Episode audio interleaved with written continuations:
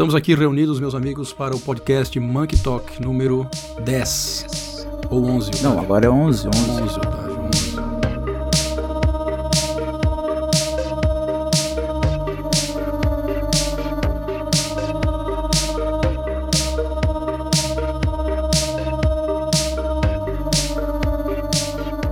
E, Caras, é o seguinte, a gente vai dessa vez. é, isso aqui tudo é um experimento, né? Nós temos nenhum ouvinte, na verdade, temos um ouvinte que ouviu metade do podcast, nosso amigo Tomás, mas isso é outra história.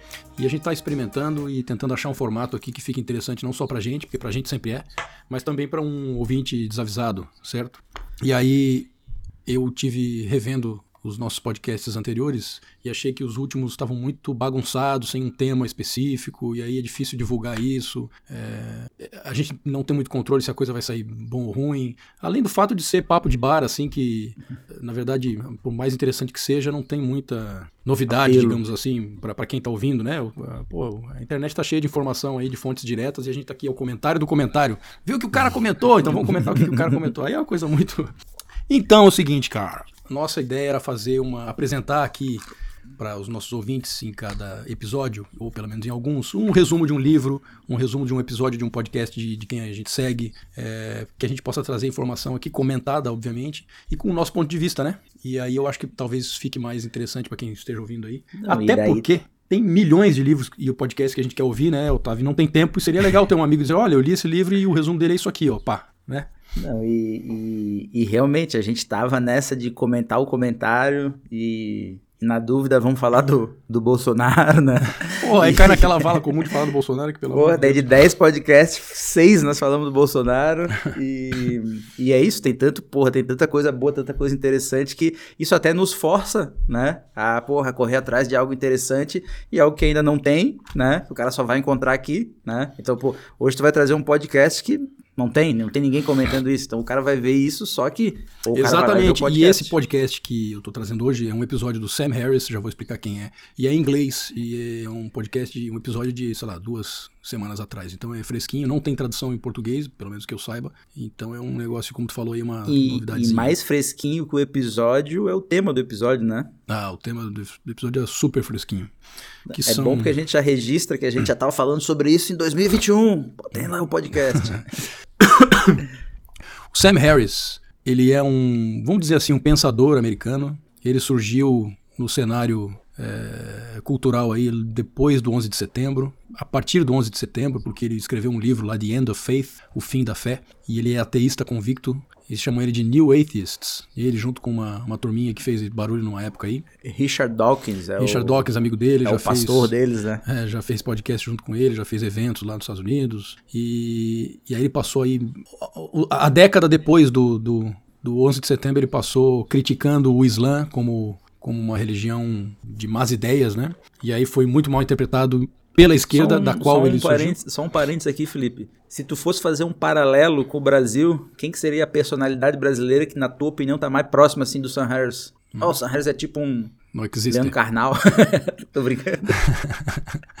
Não existe. Cara, isso é, uma- isso é foda também, né? Porque eu, eu quero tanto que meus filhos aprendam inglês, mas é difícil, né? É, pra- porque olha, olha o universo, né, que a gente tá restrito, né, da língua portuguesa e tal, e principalmente nessas, nesses assuntos de vanguarda, assim, quem tá, quem tá dis- discutindo o contemporâneo, né, o que tem acontecido hoje, porque aí os nossos intelectuais, intelectuais aí estão ainda falando de ditadura de 64, Puta aquela coisa que, merda, porra, quem que tá falando de tecnologia aqui? Quem que tá falando de de futuro, futuro? né? Quem que tá falando de, de pra onde é que É a o gente nicho, vai? te- é o nicho do nicho, né? Falar de futuro não é, não é o, não é o, não é o assunto que tá na mesa, né? Ah, de jeito nenhum. Que deveria estar. E aí, então não sei, acho que não tem um um- um- assim, posso pensar um pouquinho mais, mas não sei quem seria o Sam Harris brasileiro. Ele escreveu vários livros, ele se diz neurocientista, eu não, tô falando que não é. É porque, na verdade, ele é mais um. Ele não é um cara de laboratório. Ele, ele, ele tem PhD lá em. É PhD em neurociência, por Stanford, de novo, é tudo Stanford que eu tenho visto. Tudo Stanford. Mas ele é um cara que tem ah, li- livros, best- vários best-sellers eh, sobre o assunto e principalmente sobre moralidade e, religi- e religião, né? E ele tem um podcast muito bom que hoje se chama eh, Waking Up. Antes chamava. Não, hoje se chama Making Sense. Antes era Waking Up. Ele transformou o Waking Up num aplicativo que é um projeto paralelo dele sobre meditação, que ele é um cara que medita há muitos anos. Começou com drogas psicodélicas e hoje ele, ele atinge o Nirvana meditando. Então, o podcast dele tem um episódio semanal por semana, geralmente uma hora e meia de episódio. Ele entrevista gente muito boa, cientistas e outros filósofos. Aquele, o Harari já foi lá umas três, quatro vezes. Ele fez umas, uns episódios com aquele comediante britânico que é muito bom, o cara que dá esporro nas celebridades lá no, na, no, no Globo de Ouro. No, no... Ah, o Rick, Rick, Rick é? Gervais. Gervais. Rick Gervais, é. Gervais. E amigo desse cara também. E o que, é, o que é legal do Sam Harris é que ele, ele é liberal americano, ou seja, esquerda americano, ele é democrata americano, ele é, tem ojeriza aos republicanos, ele, ele tem o, carregou durante os quatro anos do Trump a, a Trump Derangement Syndrome, que ele tinha aversão ao Trump, daí ele sai da casinha quando ele fala de Trump, graças a Deus o Trump não é mais porque ele tá, mudou de assunto. Mas ele é um cara que apanha muito da esquerda, porque ele é, a bandeira dele é contra o woke movement, não sei se tu ouviu falar, esse movimento acadêmico agora que tomou conta dos Estados Unidos, que é um antirracismo extremo, que é o próprio racismo, né? E Black Lives Matter, blá, blá, blá, ele, ele, denuncia todos esses extremismos ilógicos e aí apanha muito da esquerda. Então é um cara que no final das contas fica meio isolado, assim. Não é direita, não é esquerda, e, e esses são é os caras terceira bons. Via. Terceira via. Enfim. Esse cara chamou pro último episódio dele, penúltimo, um, meio, um ponto meio fora da curva da, do, do, padrão dos entrevistados dele. Ele chamou um americano nascido nos Estados Unidos, mas filhos de indianos e passou a, a, infância indo e voltando da Índia também. O nome do cara é quase que difícil de pronunciar, Balaji Srinivasan, uh, e o cara não é pouca coisa. O cara é matemático, PhD em tudo que é coisa de, de estatística e, e computação e TI, não sei o quê. Foi professor de matemática e estatística em Stanford, em Stanford por 10 anos, formado em Stanford. Ele entrou no ramo é, de criptomoedas e, e tecnologias, blockchain, há um tempo atrás, e ele era o CTO, que é como se fosse o, o, o, o, posto mais alto ali de, do, do, comando da, da, da, parte tecnológica da Coinbase. Coinbase é, se não a maior, a segunda maior plataforma de, de venda de criptoativos do mundo e teve o IPO, que é o lançamento da, da, empresa na bolsa agora no começo de 2021, e explodiu, quer dizer, ela vale mais do que a, toda a bolsa de São Paulo junta, uma loucura assim. E o cara era nada menos do que o responsável pela tecnologia da plataforma. Então, o cara é um animal. Hoje ele não está mais na, na, Coinbase, saiu, mas ele tem vários outros projetos. Hoje ele é um, o que chamam de angel investor. É um cara que já acumulou muita grana, é... tem muito conhecimento da tecnologia, ele investe em vamos, startups. Vamos, vamos fazer um, um parênteses aqui, tentar imaginar se a Coinbase, para quem não conhece criptomoeda, quem não conhece blockchain ainda deveria conhecer, mas para fazer um paralelo seria mais ou menos como se fosse a a Bovespa do futuro. No caso a dos Estados Unidos seria o S&P do futuro, ou a Nasdaq do futuro. Ah, Dá para se fazer esse paralelo? O, o que tu tá falando sobre o que? Sobre a, a, a Coinbase? Isso, isso. Pra, tipo assim, o que que. Qual, qual tá. Pra, quem não entende de blockchain, de criptomoedas, pensando assim, pra entender o que. Cara, a, Coin, a gente vai a falar sobre é uma, é uma empresa que surgiu agora há pouco tempo, de 2015 pra cá, 17 pra cá, sei lá, que, que negocia. 2012.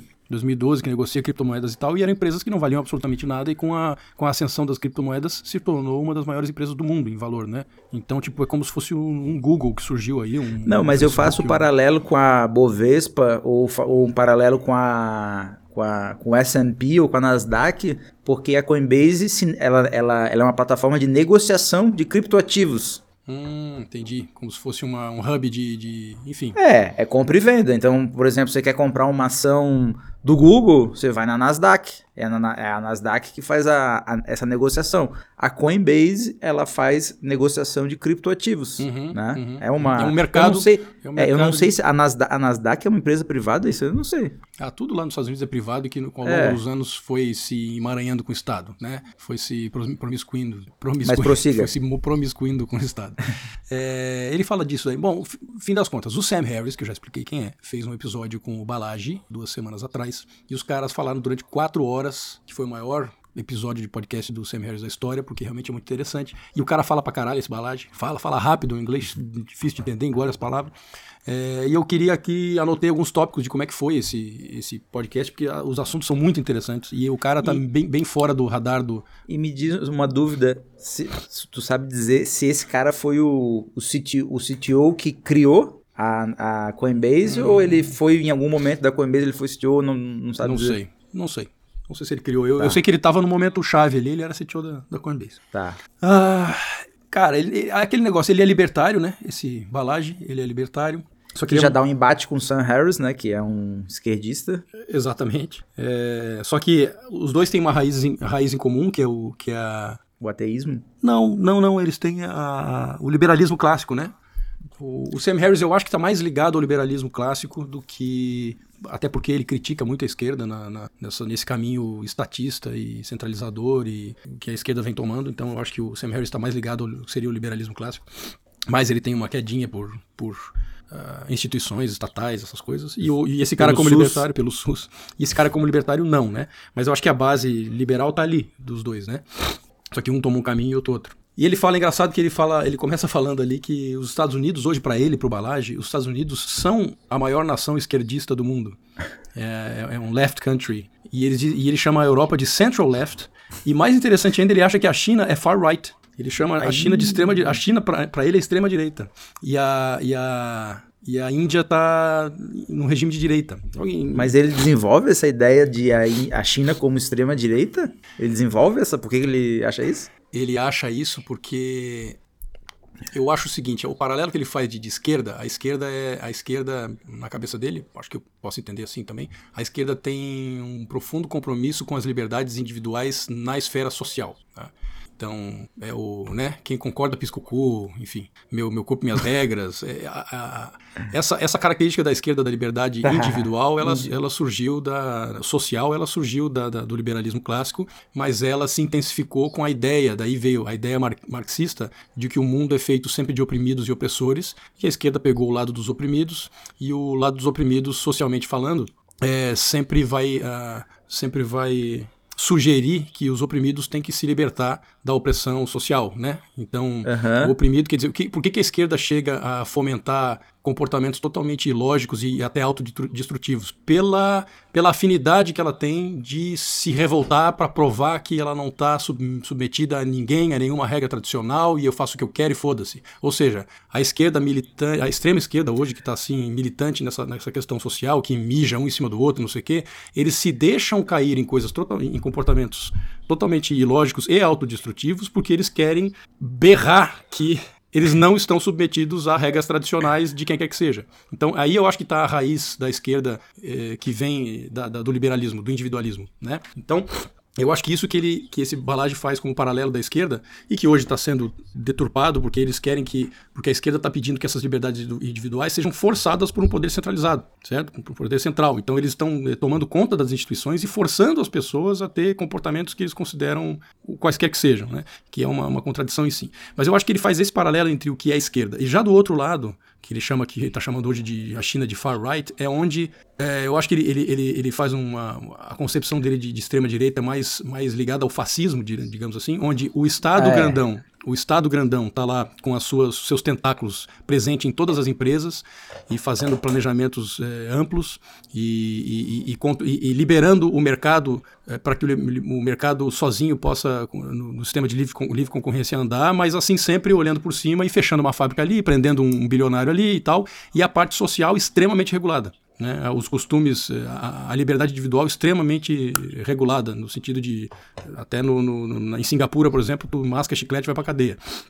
né, e na China, sim, tu não tem uh, direito à liberdade de expressão, tu não tem, é, enfim, então eu acho que é nesse sentido que ele, que ele faz essa, essa classificação assim, de China extrema-direita e, e, Estados Unidos surpreendentemente esquerda ou quase extrema-esquerda. Ele diz que os Estados Unidos hoje é mais comunista é. do que a China. Só, só esse debate aí de, de China extrema-direita, Estados Unidos extrema-esquerda daria um podcast, né? Exatamente. Mas, então eu vou passar vamos... um pouquinho para frente, então é, isso é uma coisa que ele fala, fica aí para o nosso ouvinte pensar se concorda ou não concorda. É, e uma coisa que ele chama atenção é o seguinte: o Estado americano, ao longo do, das últimas décadas, perdeu a sua capacidade e vem perdendo a sua capacidade. Capacidade de entregar serviços, capacidade de, de controlar o que quer que seja que ele queira controlar, a capacidade de, de ser representativo. É, o Estado americano está falindo e está entrando em colapso. Né? E a gente viu como. Tem um. A, a, a gente está. Eu acho que a gente está no, no desmoronar do declínio do Império Americano, né? Que é algo que já se vem se falando há algum tempo, né? E um episódio icônico desse foi essa saída vergonhosa do Afeganistão, né? Quer dizer, nem Sim. mesmo como poder de polícia internacional eles têm mais essa a polícia do mundo. A polícia do mundo está totalmente desmoralizada. Enquanto ele diz que enquanto os Estados Unidos e representando a cultura, os países ocidentais têm perdido sua capacidade de Estado, a Índia e a China ganharam capacidade de Estado nas últimas décadas, no sentido de o Estado se tornou mais eficiente no que ele quer controlar, no que ele quer fomentar, no que ele, justamente porque, no meu entendimento, como é uma sociedade, são sociedades muito fechadas em, no sentido de, de, de liberdades individuais, na China praticamente não tem, o Estado tem, tem jogo, o Estado tem, tem campo para atuar e fazer o que quer. E aí ele consegue ser mais centralizador e eficiente. Né? Ele consegue entregar o serviço que ele consegue abrir uma, uma, uma, uma rodovia daqui até lá e foda-se, tira o que tiver no caminho e faz. Ele consegue regular as, todo um setor, um setor inteiro regular, porque ele tem um partido único, vai lá e passa a lei e acabou. E, e, e, e, e os Estados Unidos, eh, construídos sobre a democracia, não consegue mais tomar decisões é, é, práticas e pragmáticas como Estado. Tá uma, essa zona, entendeu?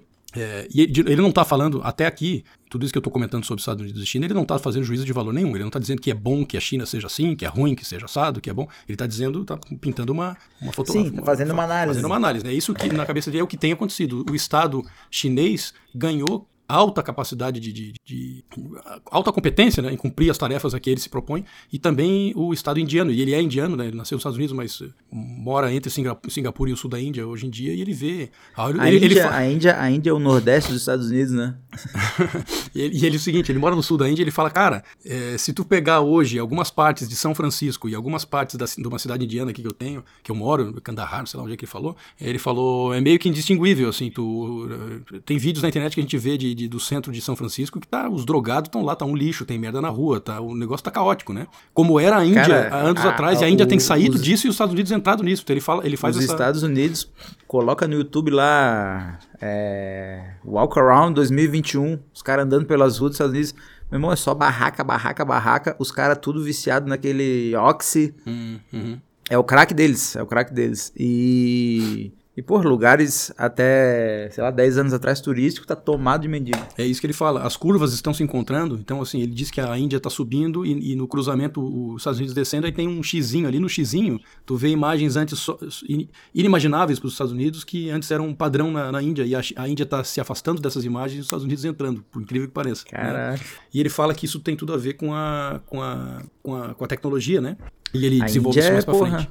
É, ele recomendou um livro que chama The Sovereign Individual, o, o, Indivíduo Soberano, que deve ser um livro que fala sobre as liberdades individuais e, a, e o poder ao indivíduo, que é o, o, Quem é o autor desse livro? Esse livro é de um cara, eu acho que só tem em Kindle, ele não tem físico. O, o autor do livro é o James Underground Dale, o bagulho. James Dale Davidson. James o Dale Henry Davidson. Thoreau. The Sovereign Individual, Mastering the Transition to the Information Age. Então, é, dominando a transição para a era da informação. É, é isso mesmo, né? É, é, o que o cara. Eu acho Mas que... é, é de que ano que é esse livro? Ah, deve ser de ontem. Antigão? Não, não. De ontem? Sim. Porque a era da informação é. Ah, não, 99, é antigo mesmo. Aí, ó. Uhum.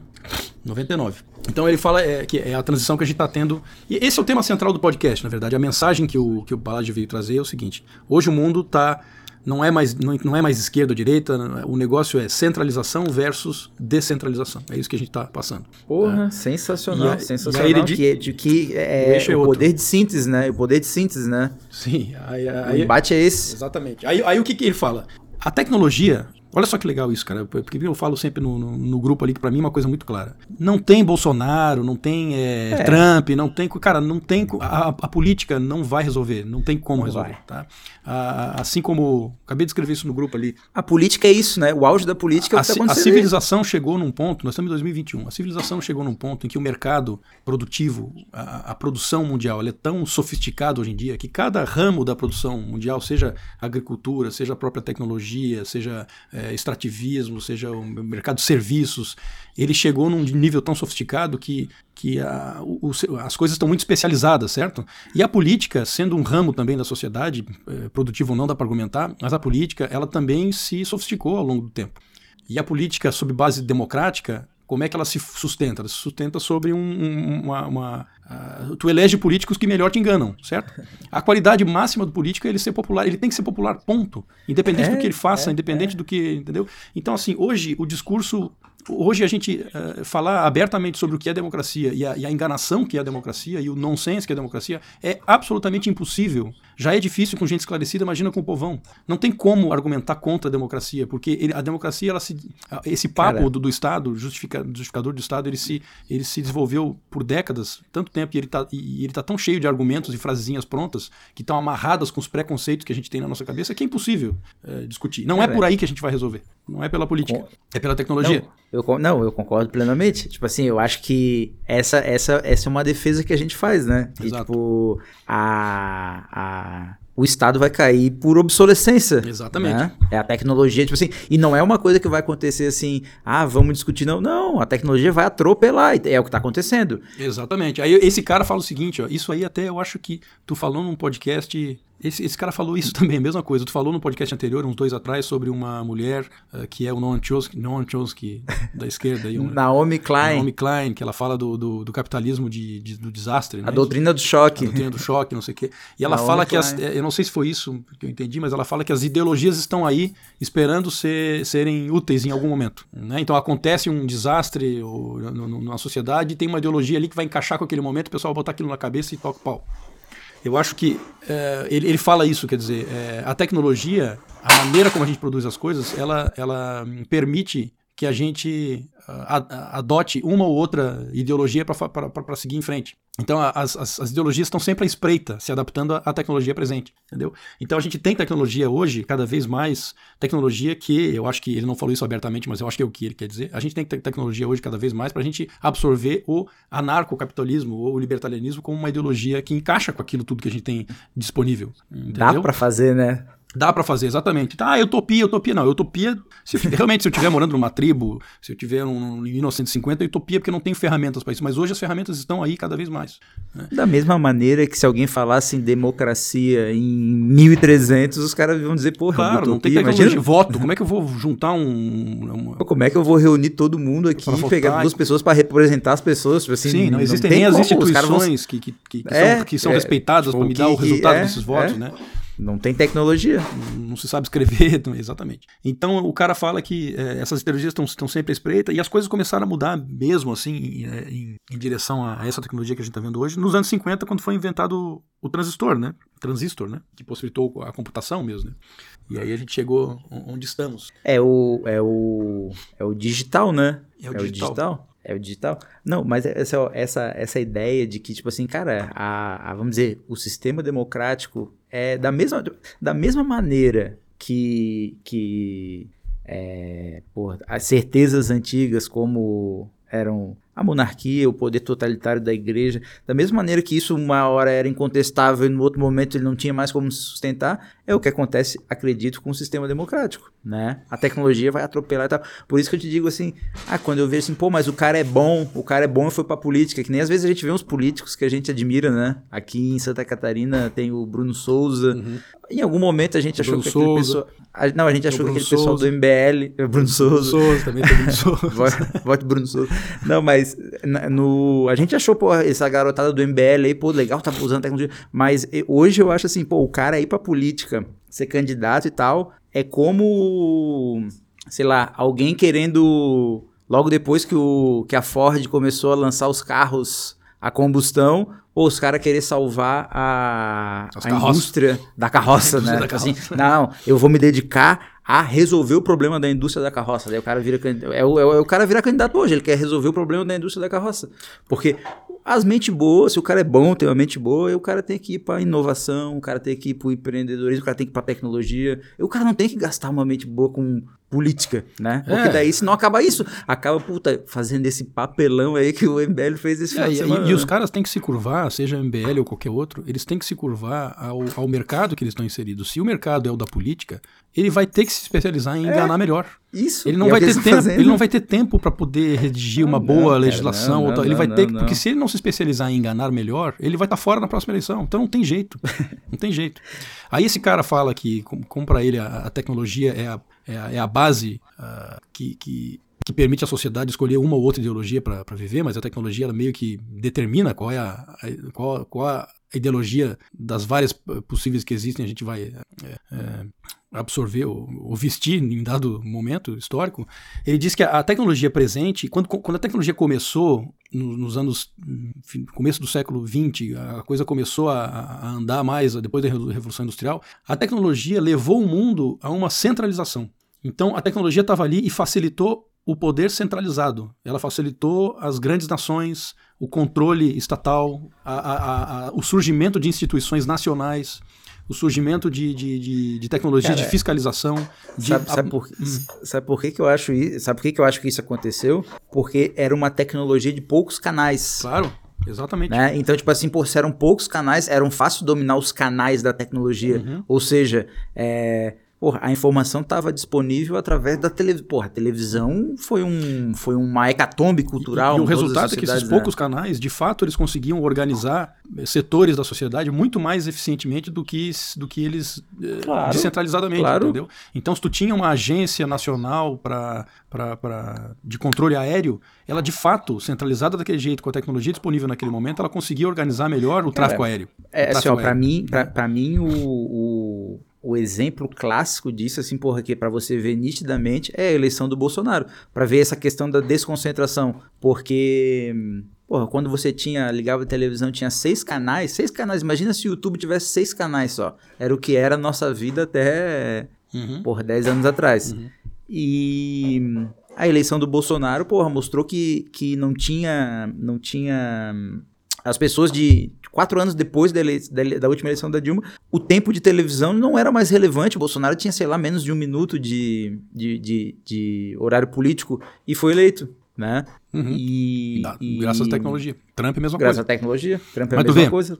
Tu vê, quando, quando no início do século XX, quando tu tinha um, um sistema bancário incipiente, que eles conseguiam estabelecer uh, canais eh, centralizados de comunicação entre eles, quando começou a ter um sistema bancário que conversava entre si, tu imagina com a invenção do telefone, né? Bancos de costa a costa nos Estados Unidos começaram a criar uma rede de, de, de, de informação centralizada aquilo deu um boom na economia, porque tu conseguiu, a partir dali, poder financiar eh, negócios no país inteiro numa velocidade nunca antes vista.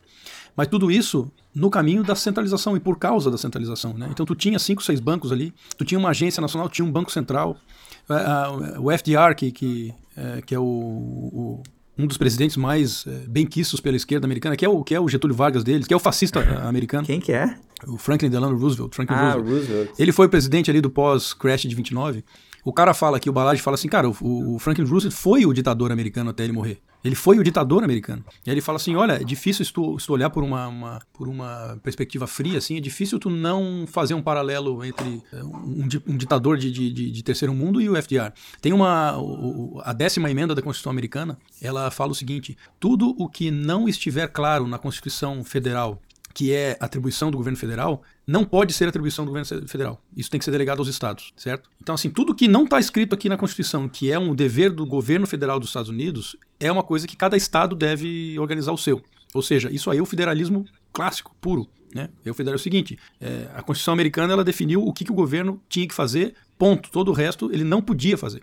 E ele disse que a partir do, do, do, Franklin Roosevelt, isso se tornou letra morta e ninguém nunca mais tocou nesse assunto. Ele fez programas nacionais de desenvolvimento, ele, ele fez, é, centralizou é, agências, é, ele, ele fortaleceu o poder do, do, do, governo, do governo nacional americano em áreas que claramente a Constituição dizia que ele não deveria se meter. E isso não foi questionado, e não é questionado até hoje, entendeu? Então foi uma ele época de centralização nem, ele tava, total. Ele estava que nem o Alexandre de Moraes. Ele estava que nem o Alexandre de Moraes. Na época dele ele estava como Getúlio Vargas, ele estava como o Franco, ele estava como Hitler, vamos dizer, ele estava como Mussolini, ele, foi a época, ele estava como, como os, o Peron, ele estava como o, o, o, o ditador Inácio. fascista, né? É, centralizador, porque essa era a tecnologia. É, isso é o que a tecnologia possibilitou e fez com que as nações eh, se erguessem eh, tanto, né? E aí ele fala que Hoje o que acontece? Hoje, essas instituições que foram criadas naquela época, e que vieram desde então. Então tem a FDA, que é a Foods and Drugs Administration dos Estados Unidos, que é a, que é a Anvisa deles, né, que regula medicamentos e, e pesquisas científicas, não sei o quê. Então tem a FDA. E, tem vacina. Vacinas. Então tem a, tem a agência reguladora de voos, como eu já falei, tem a agência reguladora, reguladora de, de habitação, tem, enfim, essas agências todas. A própria Nasdaq, que regula aí o mercado do, da, o mercado de, de, de, ações e tal. Digi de ações digitais. De é. Então, essas agências todas, até o presente momento, elas, elas não só regulavam, como elas eram um hub onde, onde, as coisas aconteciam. Aquele era o lugar onde as informações daquele setor se cruzavam e as pessoas uh, tinham acesso a informações. Então, uma, uma FDA da vida, que é uma agência regulatória de, de drugs, de, de, de medicamentos, uh, inclusive é, as, as, a indústria dos medicamentos ela se baseia em regras e normas e informações é, disponibilizadas Porra, pela é, FDA. Os americanos estão viciados nesse oxi, oxicodin aí porque as regras da FDA permitiram que isso acontecesse, porque co corromperam os agentes certos e liberaram um remédio que é pior que morfina para tratar dor de cabeça. E ele até toca um pouco nesse assunto, não, não diretamente, mas tangencialmente ele diz assim que a existência de uma agência que no, no imaginário popular é a agência que sabe o que está fazendo, te leva a acreditar que, uma, uma, que um medicamento aprovado por eles foi, passou Cara, por todos os testes e aquela coisa mas, segura, entendeu? Mas, mas assim, o, o Schneider, há, há 20 anos atrás, ou, ou talvez há 10 anos atrás, era... E tipo, a FDA aprovou... Tipo assim, era, era a, a, partir daquele momento que a FDA ou a Anvisa ou um, um órgão estatal aprovou, era, era a letra morta. É, é, ele realmente agiu nos melhores interesses da coletividade. Uhum. Né? Só que ele fala que hoje em dia a Nasdaq regula o, o mercado de, de, de ações na, na, área de tecnologia, mas não as criptomoedas. O mercado de, de criptomoeda de peer-to-peer, -peer, né? Que as pessoas comprando e vendendo. Cara, a, a agência eu... de aviação regula os aviões, os mas não drones. A FDA, ela regula uh, medicamentos e tal, mas não a tecnologia CRISPR, que é uma outra loucura que está tendo aí, que é manipulação genética caseira praticamente, né? É, então, todas essas agências hoje, elas estão perdendo a capacidade e isso não volta mais. Elas não têm como voltar atrás. E, e elas não recuperam o poder perdido é perdido, perdeu, né? Perdeu, perdeu. Né? É, e aí eles entram nesse, nesse ponto, o, eles começam a, a, conversar ali como realmente é, é difícil, eu, eu, na verdade, como, como, é, como, como o sistema de incentivos das pessoas que fazem parte dessas agências, porque na verdade essas agências não são, elas são feitas de seres humanos, né, que têm os seus interesses próprios também ali dentro, né? E como os incentivos desses seres humanos que, que, que representam essas agências, eles não levam a, ao melhor dos resultados no sentido de garantir a qualidade do que eles estão regulando, né? Então, por exemplo, um, um, é o Sam Harris mesmo fala ali, que é o que a gente, como ser humano, a gente tem um princípio básico que é o loss aversion. É, o loss? Loss aversion, é a aversão à perda. Nós temos aversão ah. à perda, né? Então, assim, um cara, e isso acontece também num, num, num, cargo, num cargo, um cargo político desse, num cargo estatal desse. Quer dizer, o cara, ele não vai perder nada ele não vai perder a sua reputação, não vai perder o seu cargo, se ele não aprovar um medicamento que teria sido muito bom para todo mundo. Agora, se ele aprovar um medicamento que se revelar uma merda, se revelar perigoso, ele vai perder muito. Então, assim, por princípio da, da, da, da aversão à perda, o cara tende a não aprovar coisas boas, tende a não assumir riscos, porque se, se ele fizer tudo certo, ele não vai ganhar nada com isso. Continua no emprego dele, continua fazendo simplesmente o que ele deveria ter feito. E se ele deixar passar uma coisa que se, que se revela uma, uma, uma, uma, uma bomba, ele tá fudido, entendeu? A reputação, Mas ele olha, pode perder o... Olha, olha, outra coisa, outra coisa. Por exemplo, é...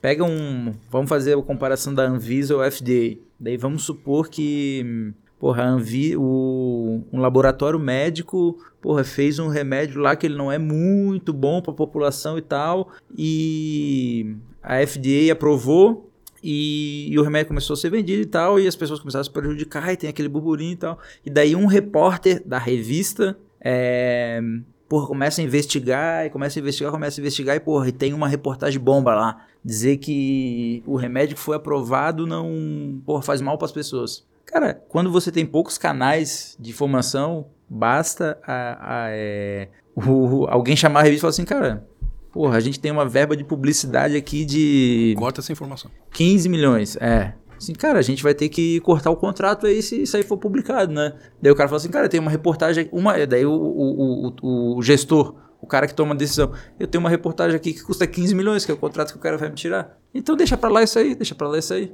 né? Agora, hoje, porra, Edward Snowden, né? Tipo assim, cara, Edward Snowden foi lá, ele era um técnico da NSA ele foi lá e começou a contar as coisas dele no, no Twitter, né? Então, assim, não tem como barrar mais a informação. E tem uma coisa interessante que ele, que ele está chamando atenção em relação a isso, que é a, é a, centralização. Volta naquilo que eu falei de uh, a agência é. ser o, o, representante da verdade, né? Então, assim, ó, uh, se a agência... Uh, se a agência percebe algum, algum risco em algum remédio, por exemplo, vou dar um exemplo que ele deu ali que é, que é atual. No começo da, da, da, da, vacina Johnson Johnson lá, a Janssen, ela foi detectado que ela causava trombose em um certo, uma certa porcentagem maior do que deveria, num certo grupo. Em um, em um, em um determinado um grupo determinado, de ratazanas, né? Não sei, aí dava trombose. E a própria agência veiculou isso com muita força, certo? Só que como ela é agência, não é um canal veiculando não é um canal é, qualquer veiculando, é a, pró é um a blog, própria agência. Não é um blog. Então, nesse sentido, o, o Sam Harris e esse cara concordam que esse era um risco a ser minimizado. Sim, existe o risco de trombose, não sei o quê, mas isso é tão menor do que estatisticamente tu salvar as pessoas que estão tomando vacina pelo Covid, que esse é um risco que a agência, segundo eles, não deveria ter dado tanta importância, mesmo que seja verdade. É... Porque é uma questão de risco, e esse cara é professor de estatística, inclusive, né? Então, assim, é... só que se ela é uma agência não, não, não. Daí, é. daí, eu já, daí eu já acho que entrou nessa ideologia da vacina aí. Mas a questão, a, a questão, a resposta para isso não é assim. Eu não estou dizendo que o cara estava sugerindo que a agência deveria calar a boca e deveria continuar existindo. O que ele está sugerindo é o seguinte: deveria existir uma agência. Aí o... Não, não, presta atenção. Ele está falando, deveria existir uma agência privada FDA que está falando, olha, dá trombose. E ao mesmo tempo existe uma outra agência privada que fala, olha, dá trombose, mas tem isso, isso, isso, isso. E ao mesmo tempo tem outra que faz, que fala, porra, isso não dá nada. Entendeu? O que ele está falando é, e aí essa é uma, uma, uma, um medo que o Sam Harris tinha também, de se não tivéssemos mais agência, como é que ia acontecer? Ele falou, cara, nós vamos viver num mundo de muito mais altos e baixos do que a gente tem hoje. Então a gente vai ver, viver num mundo onde existem pessoas totalmente apavoradas com o risco da trombose, porque a informação está aí, e no outro espectro, no outro lado do espectro, vai ter pessoas que não estão nem aí com a trombose porque acreditam que é melhor correr esse risco do que ter coisa. Então essa é a resposta. A resposta não é a agência continuar a ser centralizadora e decidir esconder a informação ou decidir é, sublinhar essa informação, é, não é essa a resposta. Essa resposta centralidade, centralizadora não existe mais. Entendeu o que eu quero dizer? Não, entendi. Então, entendi, ele entendi. é um cara que, sendo libertário, sendo. Eh, ele, ele acredita assim: olha, eu, eu, particularmente, entendendo de estatística, de risco, não sei o quê, chego à conclusão na minha cabeça que a trombose não é um problema. Eu vou correr esse risco. E não, isso não quer dizer que eu acho que a agência FDA deveria ter escondido essa informação e, portanto, enganar toda a população. Não, eu, como libertário, acho que a FDA deveria dizer isso, só que deveria ter muitas outras agências. A, a, a liberação da, da vacina mas, não deveria mas, depender mas... da FDA, entendeu? Deveria ah. ter agência que libera, agência que não libera, aí fica a cargo do indivíduo. Não, mas daí, tipo assim, ó, não é, daí eu acho que na liberdade não é a agência que libera, a agência que não libera. Não, tipo a agência porra, que não é, é que libera, a agência que dá a chancela. Por exemplo, se tu vai comprar um produto, quem, quem foi que chancelou claro, isso aqui? Claro. A FDA chancelou, opa, acredito na FDA. Ah, não sei o que claro. chancelou, opa, acredito não sei o que. A outra não, a outra não recomendou, opa, eu sou mais dessa, daí, entendeu? Daí a, a, as... as as agências de, de para endossar seriam como se fossem agências privadas e daí o indivíduo formaria sua convicção e o indivíduo decidir, iria decidir em qual dessas agências ele acreditaria. Exatamente. Que, mas daí é mais ou menos quase o que a gente tem hoje. Não oficialmente. O FDA ainda pode aprovar ou reprovar Sim, a vacina. Acho que um exemplo mas... ótimo disso é o, é o PROCON. Né? Então, ah, assim, Procon, tu entra, tu entra lá no site do PROCON ou tu entra no Reclame Aqui.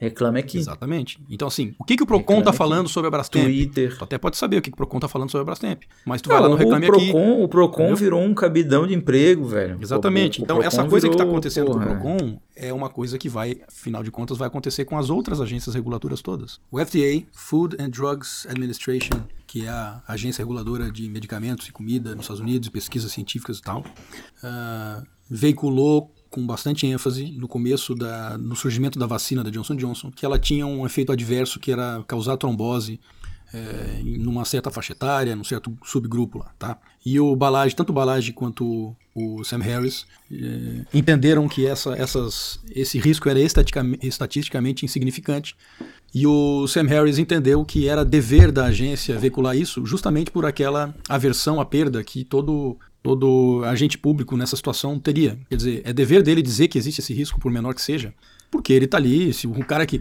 Primeiro o cara Uma que pergunta... morrer de trombose vai dizer, porra, como é que tu me aprovou? E aí cara, o, ambos acham que isso, que esse risco é estatisticamente irrelevante e não deveria ter sido tão é, veiculado como uma coisa tão apavorante assim como foi. Isso fez com que muita gente ficasse meses é, recusando a vacina porque fica com medo irracional, não sei o quê.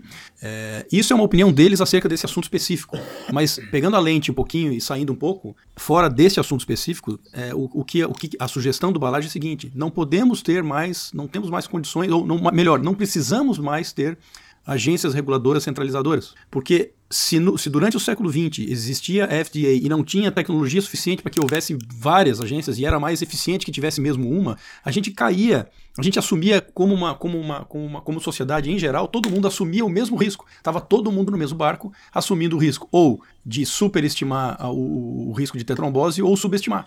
E hoje a tecnologia permite que a gente tenha agências reguladoras muito mais eficientes, muito mais peer-to-peer, -peer, muito mais cap capilarizadas na sociedade e que vai permitir que a sociedade tenha um range, uma, uma, uma amplitude de, de, de, de opiniões muito maior do que sempre foi. E isso é apavorante pro Sam Harris, porque ele vê surgindo aí o que ele chama de negacionistas extremos e gente maluca, não sei o que. O cara fala, é, realmente, vai ter os malucos, para um lado e para o outro. Vai, vai ter o QAnon, que é, o, é uma, quase que uma seita americana de extrema direita deles é, lá. De, é, os, é os né? teóricos da conspiração. Teórico, né? Vai ter os. Então que o cara fala, não adianta a gente ficar forçando a, a, a anulação desses teóricos da conspiração, essa gente maluca por, por, por querendo que volte mas, assim, à época os, da, da, mas, mas assim, ó, só, um, só um detalhe: os QAnon eram os trampistas, tá? É os Bolsominion. Sim. Os QAnon é os, Bolson, os Bolsominion. Sim. Sim, mas os bolsominions então, são retardados. não, mas é porque. Não, não, não, não. É, é, é. É, é isso que eu tô falando. Que mas, não é mas, o assim, cara que estuda entre, entre o retardo mental e a normalidade, assim, pô, tá, os bolsominions, que não pode ter, até ser o, o, retardado, mas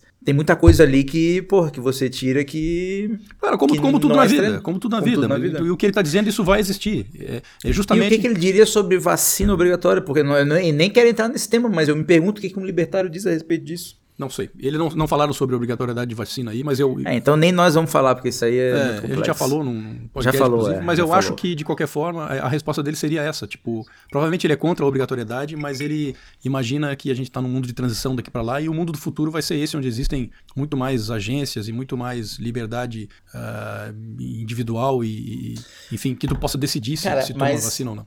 Mas é, é uma dúvida que eu tenho.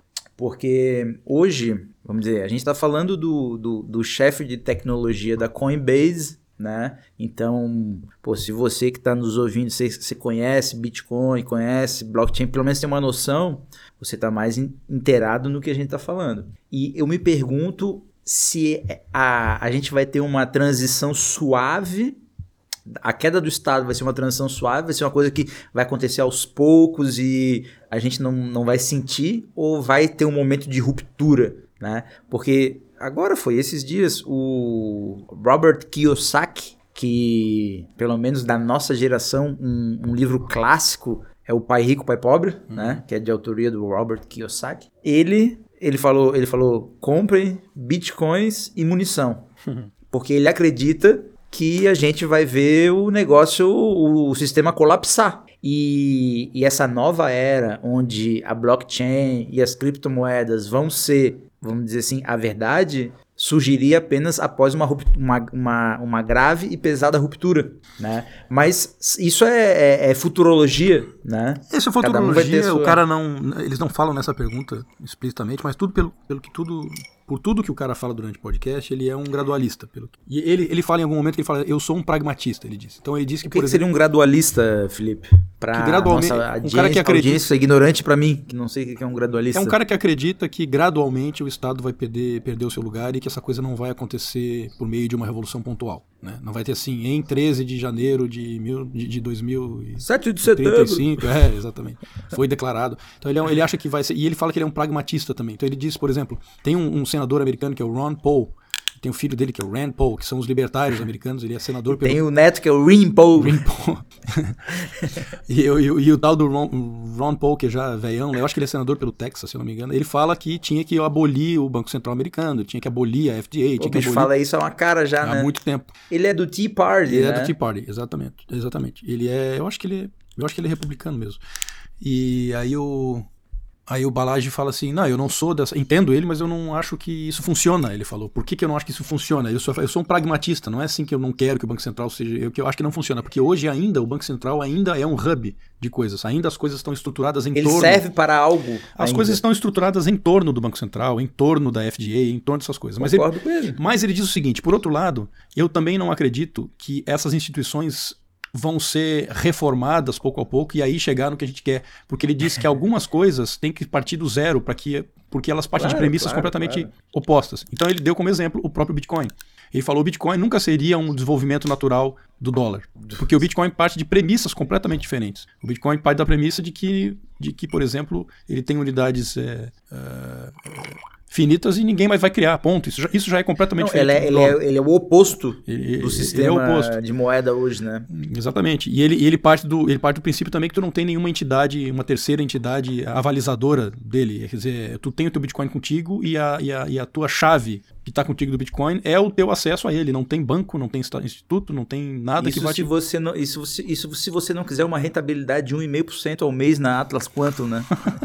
20% ao 4%, 4% ao mês, eu acho que... Exatamente. Então ele fala assim que essas coisas são criadas em paralelo pelo mercado e elas não são reguladas pelo, por nenhuma instituição, porque nem mesmo elas existiam. Então é uma coisa que existiu. E essas coisas vão tomando o lugar da, da, das, de, de, outros produtos que são atualmente regulados, porque o, o Estado já teve tempo de regular, e eventualmente esse produto vai surgindo e substitui tão melhor o original ou o anterior, é. que é meio que é, impossível que, é a, que não tome é a disrupção, né? Mas é, essa é a disrupção, né? É a definição em si de disrupção. E né? é a disrupção que não veio por uma revolução total num momento específico. Ela veio com, com uma coisa paralela acontecendo. É um, é um Cara, processo paralelo. Eu queria, eu queria trazer uma, uma, um conceito do, do Peter Diamandis, que é um, um grande futurista americano.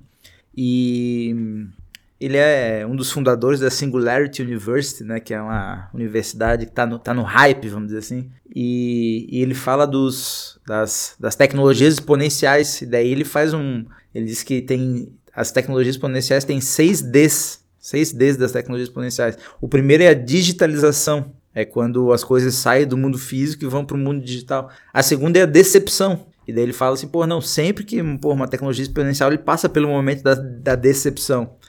E o momento da decepção, eu acho que é o que a gente passa hoje em relação às criptomoedas e blockchains. Que não serve para comprar cafezinho. Isso, é. Demora tipo assim, puta, dois minutos isso, a transação. Isso, e, e tipo assim, pô, meu irmão, imagina se toda transação que tu fosse fazer fosse o cagaço que tu tem hoje de botar um, jogar um Bitcoin de lá para cá, uhum. né? De achar que todas as tuas economias vão sumir. É, mas isso ele né? fala que a gente tá no, nos anos 2000 da criptomoeda, ele fala. Então, né? estamos é, na fase da decepção. Isso, exatamente. Né? Isso ele não. Eles abordam esse tema e ele fala: não, isso aí a gente está no.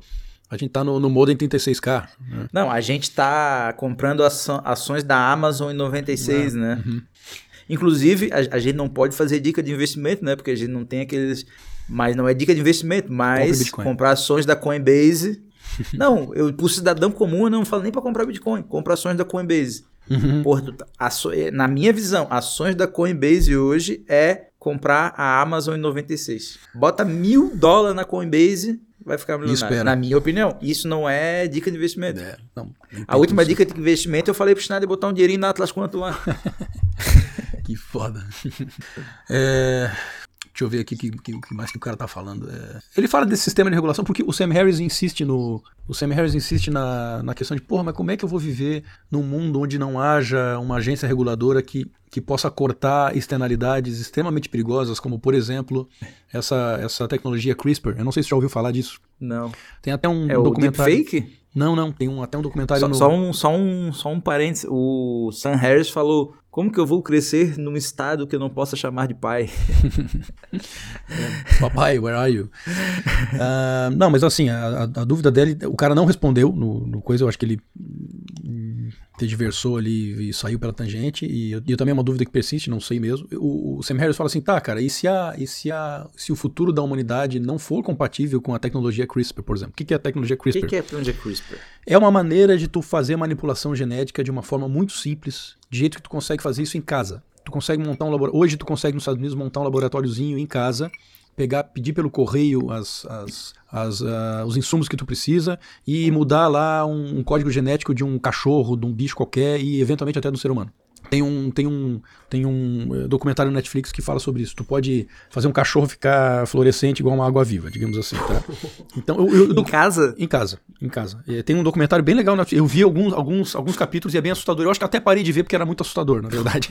É, e assim, tu pode é, melhorar e isolar a qualidade genética de bichos em casa. Assim, tu vai pegar, tu tem uma galinha, um galo, tu vai lá fazendo e vai fazendo o galo ficar tipo mais assim, forte. O que com... antes a gente precisava fazer quase num, numa eugenia, hoje tu pode fazer com. Exato. E aí o Sam Harris fala assim: e se o mundo o futuro do ser humano for incompatível com uma tecnologia dessa distribuída, entendeu? E isso realmente ficou sem resposta no coisa, eu não sei qual é a resposta, porque... O, a resposta... A resposta é... A resposta, não sei qual é a resposta. não, não, não, não. Eu, eu vou dizer, o caminho é... O caminho Entender o caminho do bem. É entender é começar a dar mais peso e, tipo assim, cara, independente da tecnologia, a cultura é feita pelo homem, né? Então, tipo assim, a cultura é uma guerra de, de, um, de, né? de signos. Mas basta, basta, basta um, um louco tá manipulando um vírus dentro de um sótão. Ah, tá. Manipular Ah, tá. Tu diz no nível desse, de manipular vírus para acabar com a humanidade. Claro, claro. Tipo assim, o, o cara. Genética, o, aquele cara que hoje pega uma pistola e vai no colégio mata Isso, 15, exato. ele faria um vírus Isso. em casa. E às vezes não é nem para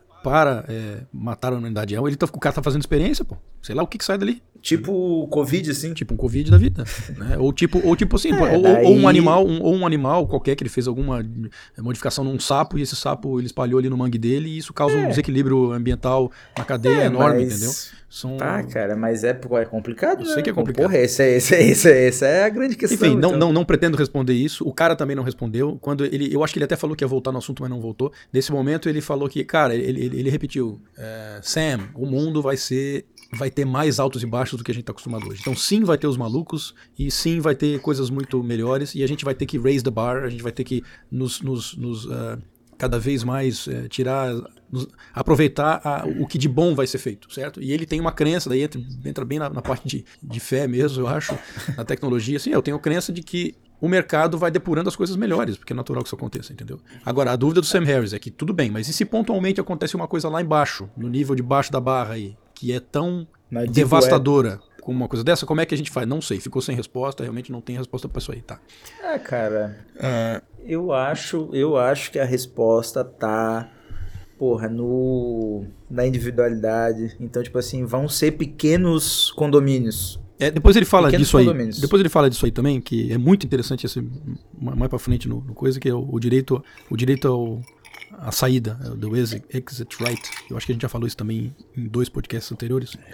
Mas ele diz o seguinte, cara, é, esse negócio do CRISPR, não sei o que, tu sabe que um FDA, a existência de um FDA da vida tá, tá nos, tá nos uh, atrasando por anos já uh, as, a tecnologia da longevidade, a gente já podia estar vivendo muito mais se as pesquisas não fossem tão eh, atrapalhadas por essas agências e essas regulações. Ele fala, de novo, ele ah, fala na, na, tá. Sim, ele falou que hoje a gente tem tecnologia para realmente mexer com célula-tronco, essa porra toda que está muito travada. Né? Eu até li num livro do. do... Pelos, os evangélicos não deixam, né? Os evangélicos, sempre através do Estado, né? Através do voto e através do Estado. Né? Não é os evangélicos como comunidade ali, mas no final tem. Mas será que. Mas, mas assim, ó, daí eu te pergunto profundamente, será que não existe realmente uma necessidade de um código de ética a ser respeitado. E tipo assim, porra, será que a gente pode mexer com tá, os gênios humanos? Tá será tá que é vendo onde é que o libertário vira estatista? Vai, continua falando, onde é que a gente chega? E, porra, não tem que ter um código absoluto que a gente possa tá matar tá os outros que não cumprir, não cumpram. Tá vendo? tá vendo? É isso aí, pô. Agora, agora Ai, me responde aí, ô libertário. Como é que faz esse, esse código? Porra, daí então ah, tem que ser uma. Não, daí então tá nós temos Bíblia. que criar uma nova. Não, nós temos que criar uma nova religião que todo mundo tem que aderir. Quem não aderir, daí é, a gente pode eliminar. Vai paredão, é isso aí. Porra, pelo amor de Deus, né? Não, não. Então o cara fala, porra, a gente já podia estar tá vivendo muito mais se não fosse o FDA. Então tudo bem, pode surgir lá um vírus, pode surgir uma coisa, mas por outro lado a gente já ia estar tá com uma asinha pra voar, voar longe se não fosse isso, enfim. Ah, mas isso aí. É, cara, mas talvez seja inevitável, né? Tipo, tem uma, uma filosofia muito grande hoje que fala do transhumanismo, né? Uhum. Que é, porra, você melhorar as suas capacidades através da manipulação genética, ou mesmo, tipo assim, é, isso aí vem muito da, da, da, literatura futurista, né? Que eles falavam em transhumanismo seria, pô, você implementar, implementar máquinas no corpo, chips, para pensar melhor, mas talvez o transhumanismo venha através do, da manipulação genética, né? Uhum. É, acho que sim. Ah, isso aí vai dar uma merda, é, pois é, é, Isso aí vai dar uma não, merda. Falando, dá, dá, uma olhadinha nesse documentário do Netflix, não sei o nome Cara, agora. eu acho que a gente tá, ó, nós que estamos na casa dos 40, irmão, nós estamos salvo, no, salvo. No, não, não é, nós estamos no momento mais fantástico de todos os tempos. Nós vivemos a última era analógica, que era o auge da era analógica, e nós estamos vendo esse é o comecinho do, do, do, dessa merda toda aí que os caras vão acabar manipulando os genes no banheiro, no, no, no aplicativo do celular, e vão construir um monte de, de, monstruosidade aí. Então acho que nós estamos no melhor. A gente viveu no melhor momento de todos os tempos. É, porque agora tu tá pintando o futuro sombrio, mas antes era. Ai, ai. Ah, cara, eu acho que. Mas, meu irmão, vai nascendo. Vai... o ser humano eu acho que é o antifrágil, né? Ele apanha, apanha, apanha, mas no final sempre, sempre se ergue melhor. Ai, ai. É, sei lá. Vamos ver o que, o mais que o cara fala aqui. Cara, mas eu achei que eu achei que ia trazer mais coisa das, da, das possibilidades da blockchain. Ele fala mais pra frente, não chegamos lá. Não chegamos lá ainda. O, o Sam Harris pergunta pra ele, tá, mas e blockchain? Por que que tu acha que a blockchain é uma resposta a essa coisa toda aí? É, é, O Sam Harris não foi que nem o. Cara, tem uma que é muito boa, que é do. Aquele, o, o Jô Soares americano lá. Quem? Aquele que até depois ficou barbudão. Eu esqueci Ah, o nome dele, o Jô Soares. Sim, sim, o...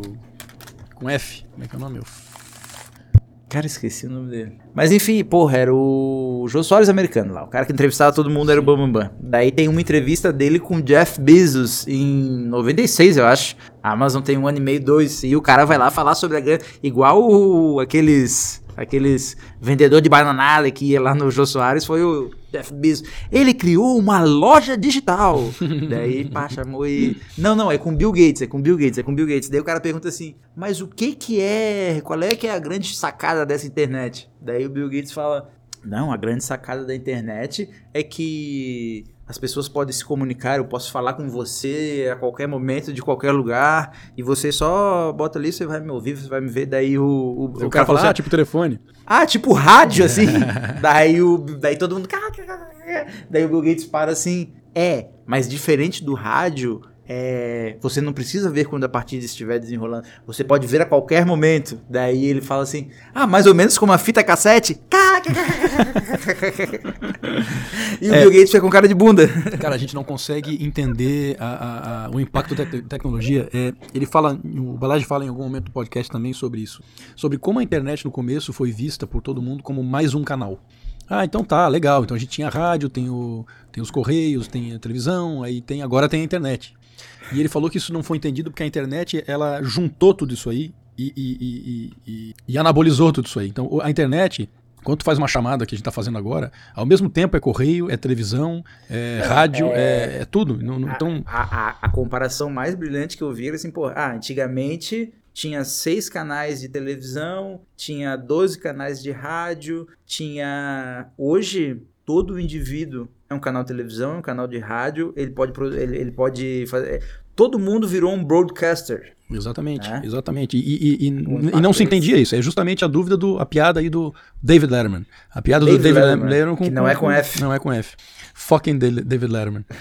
David fucking Letterman. E daí ele a piada dele era essa, ele não entendia, tá, mas a gente já tem todas essas coisas aí, né? Qual é a diferença? Precisamos. Aí ele fala que o, justamente o- a blockchain, ela é isso num outro nível, porque a blockchain ela não veio para substituir Vai o dinheiro. mais uma possibilidade. Tu- a blockchain ela não vai substituir o dinheiro, ela, ela vai substituir o dinheiro, as ações, os, os documentos, as- os contratos, ela vai distribuir eh, eh, todas as coisas, os certificados, a, a, a- história, a, o- a ledger mesmo, que é, o, que é o registro de tudo, né? Então ele fala assim, livro a primeira razão. coisa, é, o, o Bitcoin surgiu como uma, uma ideia para substituir o dinheiro e tal, mas depois surgiu o Ethereum. E o Ethereum o que, que é? É com- baseado na blockchain também, com o sistema de blockchain. Ele é um sistema de contratos inteligente, onde Ah, é automático. genial. então quer dizer, quando tu tem uma, quando tu tem agência, quando tu tem eh, empresas que estão fazendo ah, digamos, um, um consórcio de bancos que entrou em, em acordo para fazer uma certa operação eh, financeira, tá? É uma operação complexa. Então um tem que pagar para o outro, se o outro pagar para um, se a coisa acontecer, um pagar para o outro, que daí desconta para o outro, e isso vira depois, blá, blá, blá. Isso é, uma, isso é uma coisa super complexa de organizar, se ela for manual, se ela for analógica. E os contratos e os smart contracts, que eles falam em, baseado em blockchain, em Ethereum, por exemplo, eles fazem isso automaticamente. E sem Cara, mediador, e sem... Eu tenho um exemplo, eu tenho um exemplo aqui que é brilhante, porque todo mundo já passou pela situação de precisar comprar, vender um carro. Daí, o cara fala, daí quando tu tá naquela situação, pô, tu fechou o negócio, um carro usado, tu fechou o negócio, assim, tá e aí agora eu deposito o dinheiro na conta dele ou, ou ele passa o carro pro meu nome? O que, que a gente faz primeiro, né? Uhum. Não, tu, tu, porra, tu assina o DUT e vai com o cara no banco e depois reconhece firma, mas pega o documento na tua mão. Uhum. Já passou por isso, né? Claro, sim, já passei há pouco tempo. E, é, Agora, e, tu tipo imagina assim, cara, isso elevado à décima potência, centésima potência, porra, num numa- contrato numa- super complexo entre bancos Isso. internacionais, dependendo de. Ou, ou, ou, ou numa. Sei lá, porra, uma vez eu vi um cara que fazia negócio na China e falou assim: meu irmão, cara, tu vai pra China, tu entra numa fábrica, tu vê as máquinas funcionando e, e tu tens que comprar um container do bagulho e tu tens que fazer um sinal pro cara de 2 milhões de dólares. E, pô, tu tá na China, meu irmão, dentro de uma fábrica, tu tá com o cu na mão, tu já ouviu um monte de história de cara que fechou negócio e na China e meteu o sinal e não recebeu o, o negócio. Assim, meu irmão, golpista tá em todo canto. Agora, imagina se fosse um negócio automático. Então, assim, ó, nós temos um sistema que fala assim, ó, eu faço um contrato virtual que diz assim, ó, no momento que esse montante bater nessa conta, essa propriedade é transferida para esse nome. Isso é Exatamente. blockchain. Exatamente. Tipo assim, é muito mais seguro do que um cartório. E não é depende, e não depende de interpretações, né? Não depende de é interpretações. É, né? lógico, é uma operação lógica. E aí ele Ser fala. isso, isso. E ele fala que não são só contratos, mas, por exemplo, documentos, é, é, certificados de nascimento. A gente, já, a gente já falou aqui em outros podcasts, por exemplo, que o próprio. A própria veracidade das, das, das, das, das notícias e dos acontecimentos fica marcado na blockchain no momento em que aconteceu, e isso é não só acessível, como reproduzível. Exato. Tá? E esse reproduzível exato. é muito importante porque ele, ele, ele, em outro ponto do podcast mais pra frente, ele fala que isso é uma coisa fundamental para resolver um outro problema que o, que o Sam Harris levantou, que é a crise da replicabilidade, que é uma coisa que a, academia está tá, tá, tá Que discutindo é- agora. Tá? O que É acontece? a origem da fake news, né? É, Exatamente. E, e o mesmo, e, o, e o problema das, das, das pesquisas científicas hoje em dia, esses peer review, Ah. o que está acontecendo na academia hoje? A academia hoje está tá tomada de ideologias, como a gente espera, como, né, Como o Tá mundo. toma- como o mundo inteiro, tomado de ideologias, inclusive entre cientistas. Né? Então tem as. f- se faz mil pesquisas para um lado e para o outro, provando coisas distintas e, e e- e opostas, e enfim, isso vai para cá para lá, porque o, o cientista tem a sua, sua preconcepção das coisas, ele tem a sua, seu viés de, de, de confirmação, ele quer só ver os dados que, que corroboram a, a- a ideia que ele já tem, ele tem objetivos até obscuros para si mesmo, enfim.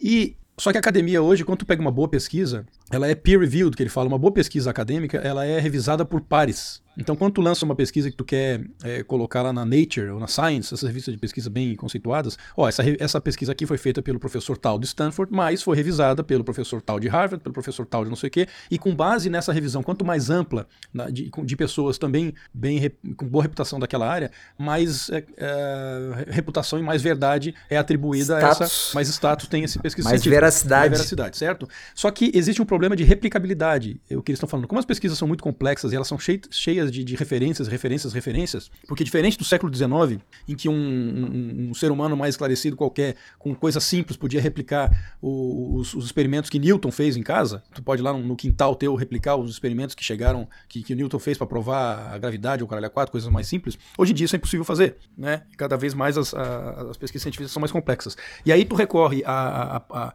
a, a papers e a, e a teses científicas que estão ali cheias de referências, que tu, porra, tu tem que ir atrás da referência para saber ela por si, por si só foi baseada em quê, e aí que tipo de experiência foi feito aquilo, e no final tu pode às vezes duvidar da cadeia inteira, porque a cadeia inteira tá tá tá, tá eh, tendenciosa, né? Certo? Ou está baseada em falsas premissas. E ele fala que blockchain vem ajudar isso também, porque a blockchain eh, se tu, se tu tiver o sistema, as, as pesquisas científicas eh, todas registradas em blockchain, tu pode no teu computador de casa, obviamente um computador bem eh, potente, tu pode replicar essas, essas, essas pesquisas em si, porque tudo no final das contas é matemático. E se tu começar a fazer eh, pesquisas com ratos e sei lá o que, e, e colocar aquilo em termos matemáticos e replicáveis, esse cálculo tu pode refazer no teu computador e, e- e- comparar com outros. Tu entendeu o que eu tô querendo? É difícil esse assunto pra entender o que eu tô querendo dizer, não? Pá, cara, isso aí ficou difícil, cara, porque o cara tem que fa- refazer a pesquisa em casa. Porque, só, eu vou te falar o que, que eu acho que a blockchain pode fazer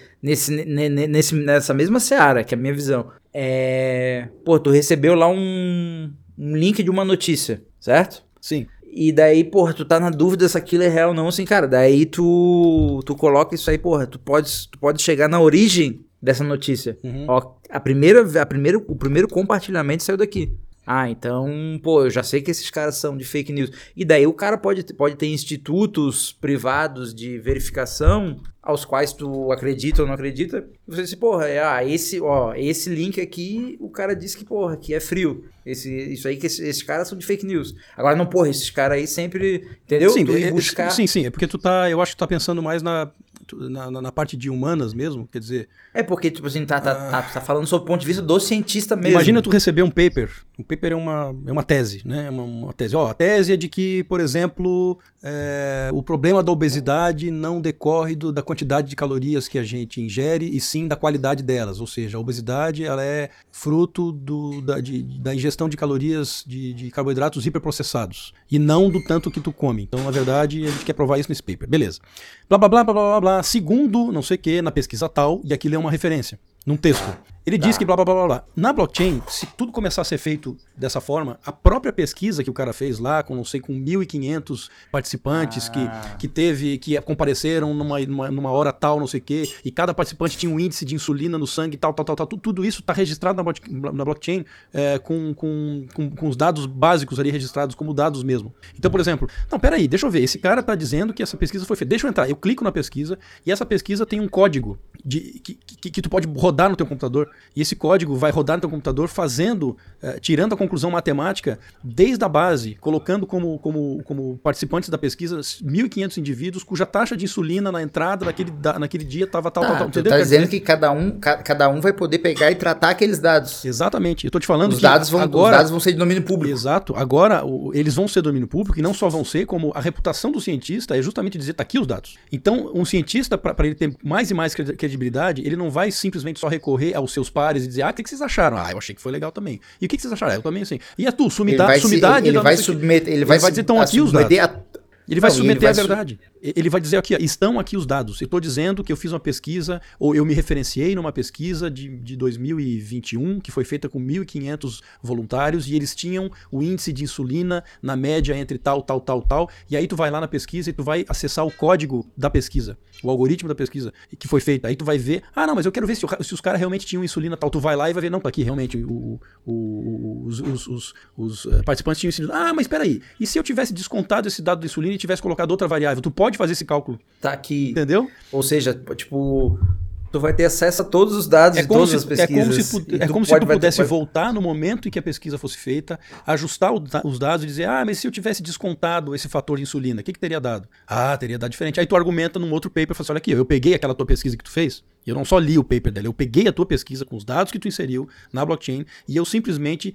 isolei os, os, os dos 1.500, isolei as 300 pessoas que estavam com insulina acima do- da taxa tal. Eu isolei e aí o resultado foi esse, o que desprova a tua tese de que a, a razão da obesidade é pela taxa alta de insulina. Porra. Tu entendeu o que eu quero dizer? Sim, sim, A- sim. quer sim. dizer, a, a- a blockchain ela é, uma, ela é uma maneira tão eficiente da gente digitalizar a realidade e, e tão infinita, é uma maneira Então, tão infinita de digitalizar a realidade e imagina- cruzar os dados com tantas outras coisas que a própria realidade vai estar digitalizada e aí a verdade ela vai começar a vir à tona. Não, e imagina, imagina, Oshinada, imagina assim, ó.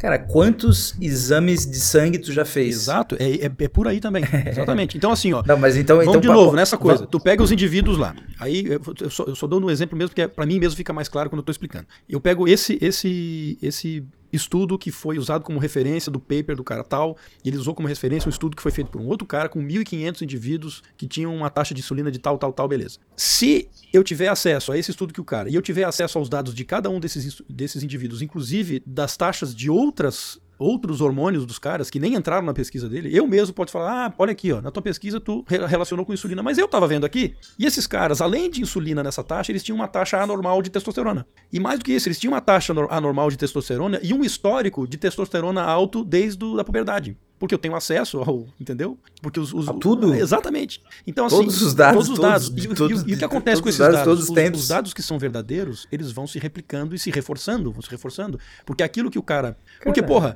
porque eu posso ver se esses caras da alta insulina realmente não faziam parte de um grupo que tinha outras características como Não, que eu e nem mais, tinha e agora, agora eu vou botar mais um elemento. E assim, ó. E não é só o histórico deles, é o histórico dos pais, dos avós. Não tem fim. Não, Não tem fim. Não tem fim. tá? Não tem fim. Não tem fim. Não tem fim. Imagina, imagina se quando tu. Vamos, vamos dizer um médico aqui. Tu recebe o. Imagina se tu um, pro médico, tu recebe o paciente ali. Daí ele dá o, o CPF dele, tu coloca ali, tu tem acesso não só a todos os dados médicos da história dele, como também ah, pô, o, o, o cara vai estar tá com, aquele, com aquele aparelhinho de batimento cardíaco. Uhum. Então, porra, tu vai estar tá monitorando o, o, batimento cardíaco, a pressão sanguínea, o cara. Desde o dia que o cara, porra, fez seis anos de idade, botou um reloginho desse no pulso, e tu vai fazer isso pro pai dele, pro, pro avô dele, pra mãe, pra tia. Olha o que, que é isso, cara. Uhum, uhum, exatamente. Então essa, essa. Mas pena, pena que os caras vão fazer um vírus no quarto e vão acabar com a humanidade antes da gente ver Inclusive, o que, que é eles vão saber aí, né? certinho que tipo de vírus eles vão fazer para pegar essa turma toda é, aí. Porra, pra matar só os brancos, pra matar só os pretos, né, cara? É, pois é, isso aqui, isso aqui não tem resposta, eu não vou voltar essa questão. É, cara, mas daí eu acho que é isso, cara. Eu acho que vai acontecer isso. Vai morrer gente pra caralho. Nós vamos cair de 8 bilhões, nós vamos cair, pá, 250 milhões mas daí nós vamos ter toda a tecnologia para fazer de novo bem feito e fazer em nome de Jesus. tá. É, temos esse problema a resolver, não sei como. É, por que, que ele falou disso tudo? Porque o Sam Harris perguntou justamente aquilo que tinha perguntado, tá, mas qual é o papel da blockchain para resolver esses problemas que a gente tem visto hoje. Por exemplo, um deles é, é a crise de replicabilidade, outro deles é fake news. A gente falou então como a blockchain poderia resolver esses dois. E, e aí ele pergunta o, seguinte: o que que a. O Sam Harris fala assim, ah, então a blockchain tem um, tem um poder muito mais. muito maior do que criptomoedas em si, né? E ela pode inclusive ser usada sem que sem que gere, sem que tenha, sem que tenha criptomoedas. E o cara, não, mas aí o engraçado, o cara fala assim, cara, na verdade, e isso é uma, isso é uma coisa muito doida. Eu vou tentar fazer a digressão depois, mas é o seguinte: ele falou, na verdade, tudo gera criptomoedas porque tudo gera valor. Então, isso, toda vez isso. que tu fizer uma, uma usar blockchain para fazer alguma coisa, ela vai é. gerar criptomoeda. Sim. Então ele fala, ele dá um exemplo, por exemplo, ele, ele dá um exemplo é o seguinte: é, no mundo que a gente vive hoje, onde as plataformas as plataformas que tu, Sam Harris, que é um cara que é ouvido por milhões, literalmente, de pessoas, é um influenciador. Tu, tu usa lá o, o, o Spotify, tu usa o Facebook, tu usa o Twitter, não sei o quê. Só que na verdade tu não é dono do teu conteúdo. Tu gera conteúdo, Sim. quem monetiza esse conteúdo é a plataforma e te paga uma parte claro. por esse conteúdo, certo? Só que ela tá te pagando ainda, em dólares. Ainda, ainda não é o peer-to-peer, -peer, né? É peer -peer. Tem um terceiro. E ela tá te pagando em dólares e te dando uma parte disso. Né? E, então, é, o que acontece? Tu vai se tu for ver por uma certa ótica, é como se tu fosse um presidente de uma mini nação de milhões de pessoas. E que dentro dessa mini nação, é, tu tá gerando valor para essas pessoas, elas valorizam e eventualmente elas até podem trocar esse valor por outras coisas. E, enfim. Claro. Então, e ele deu um. Então, a partir de algum momento, quando tu puder usar a blockchain para essas tuas coisas, tu vai estar tá gerando as tuas moedas Sam Harris. Eu não entendo exatamente qual é, o, qual é o, a aplicação prática Cara, disso, mas ele falou mas... Uma, uma, que eu entendi. Peraí, só para tu ver se tu entende também. Ele falou, por exemplo, aquele exemplo que ele deu antes dos bancos. Então tem lá cinco, seis bancos internacionais de diversos países que fizeram uma, uma, uma um acordo para fazer qualquer coisa juntos e que daqui a 20 anos vai gerar X dólares em valor. Tá? Mas para isso, um tem que emprestar isso aqui, daí o retorno vai para o outro, daí o outro é banca, aí, blá, blá, blá, aí o seguro, aí blá, blá, blá. Tá, então é uma operação super complexa que vai render um, sei lá quantos dólares daqui no futuro. Essa operação, ela depende de milhares ou de centenas de ações feitas por cada um deles em dado momento para que a coisa seja, para que o objetivo seja cumprido, certo? Assim como quando tu tem uma fazenda de pinheiros que tu tá esperando 20 anos, planta em 20 anos, tu pode negociar. Pra fazer papel. Tu, tu, pode negociar esses pinheiros que vão estar tá prontos daqui a, 5, a 20 anos, tu pode negociar eles a qualquer momento, como se fosse uma moeda. Então, a partir do momento que esse contrato, esse contrato baseado em blockchain, em Ethereum, que é um contrato é, impessoal, que não está dependendo de uma entidade, uma, uma, entidade terceira na qual tu tem que acreditar, a partir do momento que esse contrato está andando e ele é verificável, dessa forma que eu te falei, que dá para qualquer um verificar em casa, tendo uh, um computador suficiente, a partir do momento que esse, esse contrato está andando, está falando, opa, está acontecendo uma operação super interessante aqui entre esses bancos que vai render não sei quanto lá na frente, e esse contrato está andando. Ou seja, essa coisa está acontecendo. Ou seja, a gente está chegando perto daquele valor que daqui a 20 anos vai existir de fato. Então, o que, que isso na prática quer dizer? Quer dizer que eu estou gerando criptomoedas daquilo, eu estou gerando moedinhas daquilo ali que são que tem aquele que são que valem hoje um pedaço daquilo que vai valer daqui a 20 anos.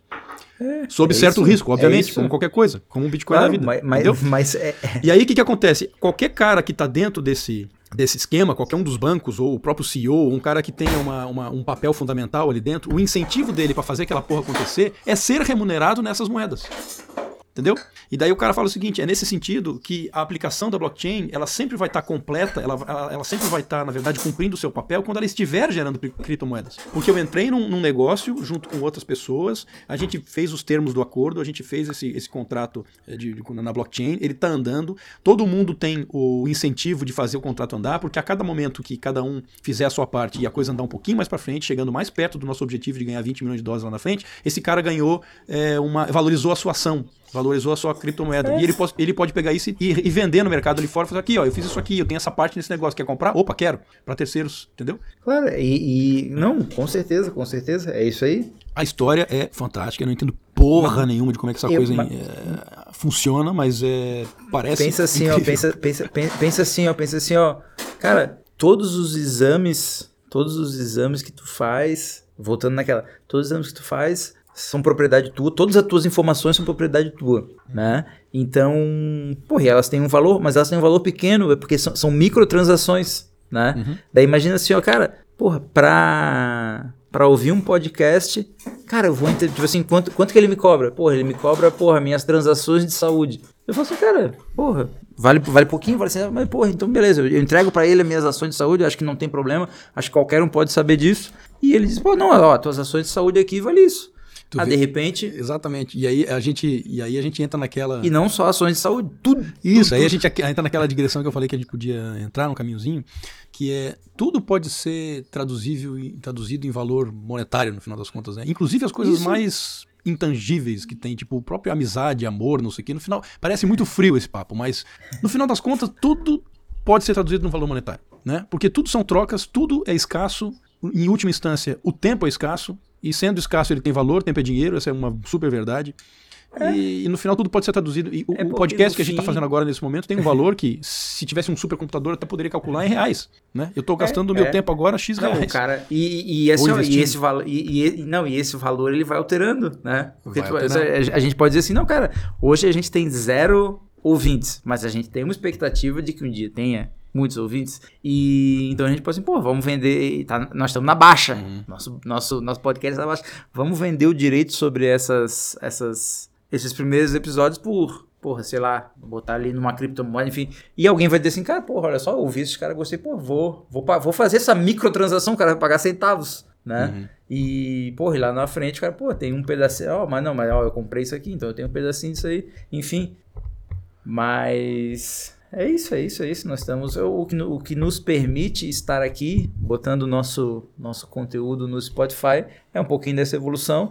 Eu queria falar uma coisa interessante que o cara fala. O, eu, li, eu, eu li um livro do Don Tapscott, que ele fala The Blockchain Revolution. Hum. E ele fala muito sobre isso. Ele é um, ele é um dos, dos grandes pensadores da inovação mundial. E ele fala que a gente que essas grandes essas grandes corporações de mídia que viraram com a internet, Facebook, Google e Spotify, essas Instagram, essas porra, elas vão ser uma nota de rodapé na história da evolução. Porque elas vão ser atropeladas pelos Airbnb, Uber, essas coisas. Eles serão uma nota de rodapé na história mundial porque eles serão atropelados pela tecnologia descentralizada. Uhum, Ele fala, não faz sentido, não faz, não faz sentido que um ente, daí nós voltamos para aquela, para concentração versus desconcentração. Uhum. Não faz sentido que o Google seja o proprietário de todos os teus dados de navegação. Tu tens que ser o proprietário disso e tu tens que negociar do jeito que tu quiser, uhum. né? Uhum. Então, tipo assim, às vezes para tu ouvir uma música no Spotify, o que tu vais entregar, porra, são os teus dados de navegação. E daí a Spotify pode te mandar um anúncio mais assertivo né? Então, tem um. Isso já é realidade hoje. Tem um navegador de internet que se chama Brave. Uhum. E, e, esse navegador ele opera sobre uma criptomoeda que se chama BAT Basic Attention Token. Fantástico. Então, assim. É, então, é assim, quando, dinheiro. É, exatamente. E daí, tipo assim, quando tu navega nesse, nesse, quando tu navega nesse navegador, tu diz assim, eu quero ver comerciais, eu quero ver comerciais. E quando tu vê um comercial, 50% do valor que a empresa pagou para tu ver aquele comercial é teu. Então, 50% do valor de todas as propagandas que tu vê no Brave são teus. E tu podes pegar isso e colocar no bolso, ou tu podes pegar isso e monetizar os criadores que tu tá vendo. Então vamos supor que um YouTube descentralizado tem vários criadores de conteúdo E os criadores de conteúdo, eles cobram por uma visualização, eles cobram centavos por uma visualização. É peer-to-peer. -peer. Daí tu fala assim, puta, eu quero ver esse cara. Cara, esse cara cobra, porra, 7 BAT, Basic Attention Token, pra tu assistir o vídeo dele. Daí você, pô, eu vou, eu vou pegar o, o que eu tô recebendo aqui pelos, pelos anúncios que eu tô vendo e vou te pagar para ver esse vídeo. Uhum, uhum, exatamente. Isso é, já existe é, é hoje. Monetizar a atenção. Né? Isso, isso, isso, isso. Isso é o to token, token básico de atenção. Tem uma outra coisa que ele fala que é, ele fala sobre. Eu quero voltar para aquela história do The Exit Right. Ele fala basicamente então que a gente está é, saindo de um mundo centralizado para um mundo descentralizado que vai ter muita briga porque as forças pela centralização são muito fortes. E aí ele, e aí ele reforça de novo: não é questão de direita e esquerda. Tanto a direita quanto a esquerda têm argumentos para centralização e para descentralização nos seus espectros preferidos, nas suas uh, opiniões preferidas. Então, como tu mesmo caiu agora, agora há pouco tempo aí, falando assim, ah, não, tem que ter uma lei ética lá que todo mundo siga, babá, quer dizer, aí foi uma, pô, foi uma, uma, uma, uma, opinião de direita querendo centralizar. É e o pacto da não agressão. O pacto da não agressão, sei lá. É, Pra me recuperar da merda que eu falei, né? e aí ele fala o seguinte, cara, então assim, é, é, é, centralização contra descentralização e ele acha que vai ficar cada vez mais descentralizado porque isso é uma, é uma, é uma caixinha de Pandora que abriu e agora não tem mais como voltar. E que uma, uma um direito fundamental, é, a gente fala em, em, democracia, assim, todo mundo já ouviu falar nessa de que um cidadão, um voto, né? E que esse uhum. voto, esse, esse cidadão exercendo o poder pode ser através do voto, mas também pode ser através do, do dinheiro, né? É. Tipo, um, um real também, um dólar também é um voto. Uhum. A dollar vote, quer dizer, no mercado a gente vota com, com o bolso. Né? Então a gente vota no Uber, vota no Google, vota na, na Coca-Cola, vota na coisa, comprando ou não comprando. Né? E isso é uma coisa muito mais dinâmica do que esse voto político, esse voto da, ah, vou votar a cada quatro anos num senador que nem mesmo enfim, o Bruno Souza. Bruno Souza, qualquer um. Tá? E aí ele fala que tem uma terceira, que tem uma terceira e segundo ele até mais importante é, maneira do cidadão votar, que é o você vota com seus pés. Ele fala. Tu pode, o teu voto é o voto é, é, é o direito de saída que acontece? A gente já falou isso em algum momento também. Todo arranjo social, existem milhões de arranjos sociais possíveis. Então ele fala ali, ele mora na, parcialmente na, em Singapura, onde é o, é o país do, talvez o mais livre do mundo no sentido de fazer negócios e tal. Por outro lado, tem umas leis bizarras, tipo se tu mascar chiclete, tu pode ir preso. É, ou não pode usar droga de jeito nenhum, maconha é pena de morte e tal. Maconha? Eu acho que sim. Acho que sim, posso, pode ser fake news, mas droga é bem pesadamente restrita, restrita. Não sei se usar cocaína, é, maconha ou tráfico, sei lá, é bem restrito, tá? E, e mascar chiclete dá uma multa bem alta e às vezes prisão. Que, é, que, é, que era um... Se for um chiclete de maconha, então. Um chiclete de maconha é tortura, né? aí é com é, execução com toques de, de, crueldade. Mas ele fala, aí o Sam Harris fala, ah, tu que é liberal aí, mora em Singapura, mas daí o chiclete, o Sam Harris joga essa, né? Daí ele fala assim, cara, é, são arranjos, né? Em geral, a Singapura é muito mais livre do que os Estados Unidos, muito mais livre do que os Estados Unidos. E tem essas coisinhas. Então, eu não pretendo. Ele falou, eu não tenho é, a, a ilusão de encontrar um lugar onde tudo seja super liberal ou tudo seja exatamente da maneira como eu gostaria que fosse. Na verdade, nem a gente sabe o que, que a gente gostaria que fosse. Mas é, são sempre lugares onde eu estou, onde o arranjo das coisas, o balanço das coisas, no final das, das contas, é uma coisa que eu uh, aceito estar, né? Eu faço a matemática assim, não, tudo bem. Meu pai, por exemplo, meu pai tem um apartamento, e o apartamento do meu pai é no último andar, então ele tem um terraço. Como ele tem um terraço, ele tem uma área aberta maior, uma área maior do que os outros apartamentos. E no condomínio do meu pai, no, no prédio, é um sistema antigo ainda de, de, de, divisão da conta de água, que existe só um relógio da Casan, que é um relógio para o condomínio inteiro. E eles dividem a conta de água conforme as suas unidades, o tamanho das suas unidades privativas. Meu pai mora com a minha mãe sozinho, é um casal, e paga duas vezes e meia a água que o apartamento de baixo, que é um casal com três filhos, gasta. Porque esse é o arranjo que, o que, arranjo... que deu, que deu origem é àquele condomínio, é o contrato condomínio. E ele nunca vai ter força de voto, sendo um apartamento com os outros, nunca vai ter força de voto para reequilibrar isso aí. Morreu. Ele nunca morreu. pode esperar que os outros todos tenham um bom senso de dizer, não, realmente eu tenho que pagar mais água. Então, morreu. Agora, ele tem a chance de sair dali. O último voto dele, assim, cara, esse condomínio com esse arranjo. Pra Vou deixar o chuveiro o dia inteiro ligado só de não, raiva. Mas ele né? vai pagar mais. não, não tem. Não. Se deixar o chuveiro ligado, ele vai ter que pagar três, três quartos daquele chuveiro para punir os outros, entendeu? Os é, outros vão dar risada. Só se fode, né? Não tem jeito. Então, assim. É, o último, o último. Vocês já fizeram essa conta, né? Já pensaram nisso, né? Já, já é perverso. Então, assim, o último voto dele no final, o último direito dele, que o cara argumenta que até talvez seja o mais fundamental, é o direito de sair, né? Então, é, por que isso? Porque estamos no mundo real, e o cara disse que é um pragmatismo, e no mundo real não vai haver arranjo social perfeito, e sempre vai ser uma, um balanço de, de, de, de coisas, de, de, regras que tu vai balancear e ver se aquilo serve para ti ou não.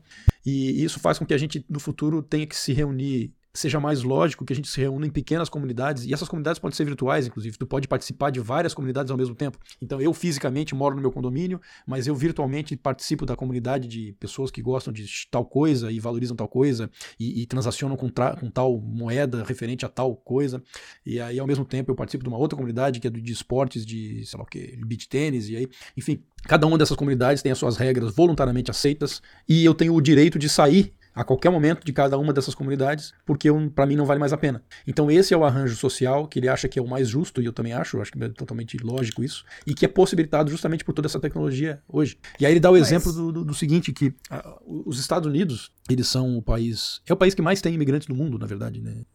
É a, das, das, dos países grandes de, de potências que mais tem imigrantes. 15% da população dos Estados Unidos nasceu fora do país, mais 15% são filhos de imigrantes, que é o caso do próprio Balage, e mais sei lá quantos são netos e tal. E, e, então, assim, sei lá, um terço, metade do. Barack Obama não era keniano. Era keniano. Então, assim, sei lá, um terço, metade do, dos Estados Unidos é de imigrantes. E, e, e, e, o fato de que esse, essas pessoas e, um lado que não se vê é que esses imigrantes, na verdade, também são emigrantes, porque eles saíram de algum lugar. Então, essas pessoas que foram morar nos Estados Unidos não só entraram ali, como em algum momento decidiram nas suas vidas olhar em volta e falar assim: o que, que eu estou fazendo aqui? Esse, esse, esse conjunto de regras, seja sociais, econômicas, políticas, sei lá o que, que está aqui no lugar onde eu nasci, me serve? Não me serve. Eu vou pegar minhas coisas e vou embora. Esses caras exerceram o seu direito de sair de um lugar onde eles não queriam estar. E é esse mundo super plural, onde existem milhões e milhares e milhões, sei lá, bilhões, sei lá, de comunidades que tu pode pertencer e entrar e sair a qualquer momento, é o mundo mais próximo do, do da, da, utopia é, libertária que ele está imaginando, é, não só libertária como é, tecno-libertária que ele está pregando, imaginando e esperando que, que aconteça, né? É o The Exit Right. Muito interessante isso aí. É, cara, eu, eu, eu gosto da ideia, mas eu acho que a gente vai ter uma ruptura. Eu acho que a transição. É, ele, ele, se, ele se diz gradualista, mas eu acho que a gente vai ter uma ruptura. Acho que a gente vai ter uma confusão, uma bagunça. Eu acho que a gente vai ver um, um conflito aí, Estados Unidos, China, liberdade versus tirania. E dos escombros disso aí, dessa merda que vai dar, a, a tecnologia já vai ter estrutura pronta para a nova sociedade. Cara, mas a própria. a gente vai ter uma terceira guerra mundial, talvez a gente chame de outra coisa, mas a gente vai ter uma ruptura. Mas a própria descentralização, que está cada vez mais se espalhando, ela diminui as chances dessa coisa pontual acontecer, não? Cara, Porque mas, justamente... Mas, mas, mas hoje, nós estamos falando aqui, meu irmão, porra, no... Na... Como é que nós vamos explicar isso aí pro Talibã lá, o cara do Talibã lá? Como é que nós vamos explicar isso, porra, pro, pro magnata do petróleo, porra? Como é que nós explicar vamos explicar isso? Explicar o quê? Porra, explicar que a gente não precisa mais de Estado, que porra, que a mas gente não pode... Explicar. É uma coisa que acontece. Justamente, as pessoas não estão adotando o Uber porque elas entenderam que a gente não precisa mais do Estado, que alguém explicou. Elas porque não precisa mais do táxi, elas porque não precisa do sindicato dos taxistas. Exatamente. Elas simplesmente chamaram... As pessoas que estão, do, estão usando o Uber não são libertárias. né? Comunistas é, estão usando é, Uber. Isso, é isso que eu estou te falando. Isso, então, isso, é, isso, é, isso é... Tu não tem que convencer o Talibã. Vai acontecer. Ele vai, não, é verdade, ele vai olhar é pro lado e falar assim, ah, tá, tem isso aqui, como é que faz? É assim, ah, pô, bem melhor. né? X vídeos. É, As bichas estão aqui. É, o, o, eu não preciso morrer. eu não preciso morrer para encontrar bichas isso. Vivas. Aqui. É. Porra, que é isso, né? Senão depois fica caçado igual aquele. Tem um autor aí que ah, foi caçado pelo Islã. Isso, é. Hum, tá por aí. Cara, nós estamos aproximando aqui mais. De 1,54 tá mais. Tá, tá, nós estamos comentando um, um podcast, nós estamos sendo mais longo que o podcast nós estamos comentando. Não, mas o né? podcast foi 4 horas, foi foda. É, então, porra, nós comentamos duas horas. Dá pra fazer mais um com a outra metade ainda, porque ele falou mais um monte de coisa que, eu não toquei ainda o assunto aqui. Mas é muito interessante. Ó, eu já tenho, eu já tenho o tema do próximo podcast. Será qual? Daí, como nós falamos no início, vai ser um podcast, um livro, um filme, uma recomendação. É esse livro aqui, ó. The Coach. Ah, o Coach de um trilhão de dólares, porra. Boa. Sabe quem é o autor? O autor desse livro aqui é o primeiro CEO do Google. Falando sobre o coach dele, tem como ser ruim? no, mínimo é interessante. Um, li um livro do CEO do Google falando sobre o coach dele. E eu vou te falar, o título do livro é o coach de um trilhão de dólares. Já poderia ser o coach de dois trilhões de dólares. Porque Google já esse cara foi. É, porque quando eles, quando eles lançaram esse livro, ele, ele fez a soma, porque ele foi coach do Steve Jobs. Porra, daí, meu Deus, o cara é coach do primeiro CEO do Google, coach do Steve Jobs. E daí somou os 500 bilhões de valor de mercado do Google e, do, e da Apple, deu um trilhão. Agora, como cada um já vale um, trilhão, trilhão, é o coach de 2 trilhões de dólares. E a próxima edição vai ser o coach de sei lá quantos bitcoins. É, é o coach de dois bitcoins. Beleza. Mas Então- então aqui, vamos nos despedindo por aqui. né? Você já tem programa para a próxima quinta. É Olha aqui, ó, para vamos, assistir vamos o coach no ar domingo que eu já prometi no Twitter, tá? Esse domingo, Esse esse, domingo, esse nesse esse aqui, domingo. esse domingo. Então pronto, acho que a gente já pode. Então fechou. Fechou? Vamos dar um jeito nisso e tá combinado. Palavra é palavra. Fechou. Valeu. Até semana que vem, então. Um abraço. Tchau. Tchau.